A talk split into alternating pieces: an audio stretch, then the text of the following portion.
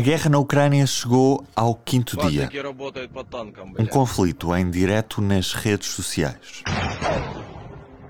Na era digital são muitas as fontes que estão a emitir informação 24 sobre 24 horas. Umas fiáveis, outras nem tanto. Uma oportunidade que se tornou, em parte, num problema. Como verificar informação no meio da abundância que caracteriza os nossos dias? É tema para hoje. Antes de tudo, P24. O seu dia começa aqui. Começa aqui. Viva! Eu sou o Ruben Martins e hoje trago para a conversa o editor de redes sociais do público, Pedro Guerreiro. Alô, Pedro! Alô. Este contexto digital acaba por ser uma oportunidade ou é um problema para jornais como nós no público que tentam mostrar o que está a acontecer na Ucrânia sem, sem falhas? Eu acho que, apesar de tudo, não tenho uma visão tão negativa em relação uh, às redes sociais e ao facto de estarmos cada vez mais conectados, porque, por exemplo, nós como jornalistas temos acesso aos dados de, de, de, das audiências dos, dos sites, das televisões, da rádio, e sabemos que nestes momentos somos muito procurados pelos leitores e pelos espectadores.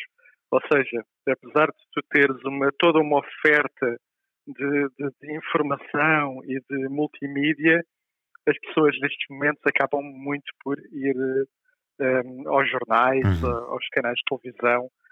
Portanto, não acho que haja aqui necessariamente uma competição entre redes sociais e jornalistas. Mas os jornalistas também usam muito as próprias redes sociais como uma das fontes de informação que têm hoje à disposição, não é? E isso, por vezes, acabamos por cair em, em erros provocados por este excesso de informação que as redes sociais têm. Claro. Primeiro, pela positiva, deixa-me dizer uma coisa eh, em relação ao uso de, das redes sociais pelos jornalistas.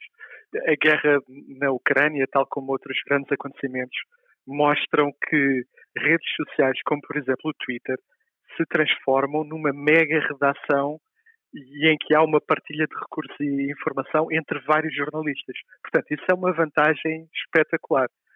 Depois, obviamente, que é também uma fonte de, de informação e de, e de vídeos e áudios e de outro tipo de multimídia que vêm de, de pessoas no terreno que não são jornalistas. É óbvio que aí há depois um, um grande desafio de verificação de, de, de fontes e de, factos, mas o que eu queria dizer é que, genericamente, as redes sociais são, obviamente, uma vantagem tanto para quem consome informação como para quem, neste momento, produz informação. Agora, em relação à, à verificação de factos, é claro que, que, é um desafio, não é? Não sei se queres que eu te uh, fale de algumas práticas básicas de, Vamos a isso, vamos a isso, vamos a isso, Pedro. Há coisas básicas que tanto um jornalista como um consumidor de informação tem de seguir, que é eh, olhar para, por exemplo, a conta que partilha uma determinada informação. É uma conta verificada, é uma conta oficial de uma instituição, de um governo, de, uma, de um jornal, de uma televisão, e a própria qualidade do texto que acompanha a partilha, a gramática, se parece jornalístico ou não um, ou, por exemplo, no computador é perfeitamente possível pesquisar, googlar uma imagem e ficar logo a perceber se é uma imagem antiga ou recente. E depois há, há, há aquele princípio do isto é bom demais para ser verdade. E na informação é a mesma coisa.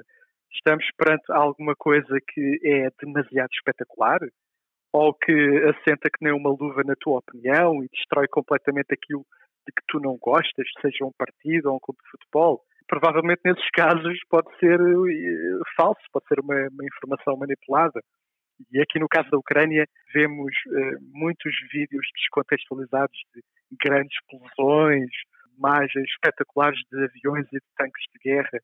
Quando é demasiado espetacular, eu acho que é de torcer o nariz. Já agora, Pedro, é, é muito engraçado olhar para como os dois presidentes da Rússia e da Ucrânia comunicam. Putin prefere a televisão, Zelensky tem também nas redes sociais um, uma base de comunicação muito forte, tentando comunicar não só apenas com o próprio povo, mas também com a comunidade internacional. É muito interessante. Eu acho que há aqui um, um confronto de gerações entre o Volodymyr Zelensky, o presidente da Ucrânia, e o Vladimir Putin, presidente da Rússia. O Zelensky, como, como sabemos, antes de, de ser um político e de ser eleito presidente da Ucrânia, era um ator, era um comediante. Portanto, ele já tem anos de utilização das redes sociais enquanto entertainer, enquanto artista. Ele tem há muitos anos um enorme séquito no Instagram, por exemplo. Portanto, ele está completamente à vontade com essa comunicação, com uma comunicação mais direta com os seus seguidores, fãs e eleitores e cidadãos através do Instagram. Ele é uma pessoa relativamente nova, tem 40 e poucos anos, e do outro lado tu tens Vladimir Putin, uma pessoa uh, mais velha com uma mentalidade do século XX que suporta a sua comunicação com, com a máquina do governo, a máquina estatal, uh, os órgãos de imprensa estatal. É toda uma outra forma de comunicar, toda aquela solenidade do, do gabinete e da sala de reunião gigantesca, com a mesa gigantesca, é de facto um contrastal para o presidente ucraniano que pega no telemóvel, olha para o telemóvel e fala diretamente com o mundo. E eu acho que essa é uma das razões pela qual a Ucrânia parece estar a ganhar a guerra no campo da, da comunicação. Que não deixa de ser um campo muito importante nos tempos que, que correm. Pedro, como é que eh, as redes sociais do, do público têm estado a acompanhar esta guerra na Ucrânia e o que é que podemos esperar da, da cobertura do público nas redes sociais nos próximos tempos? Acho que é fundamental, sobretudo, tentar contextualizar e explicar e descomplicar as notícias e o que vai acontecendo no dia a dia.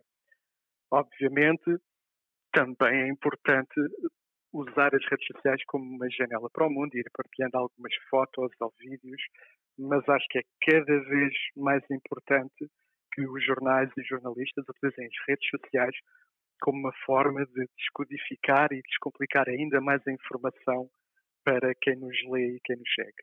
E é isso que o público vai fazer também nos próximos dias. Obrigado, Pedro. Obrigado, eu. E o que é que eu recomendo?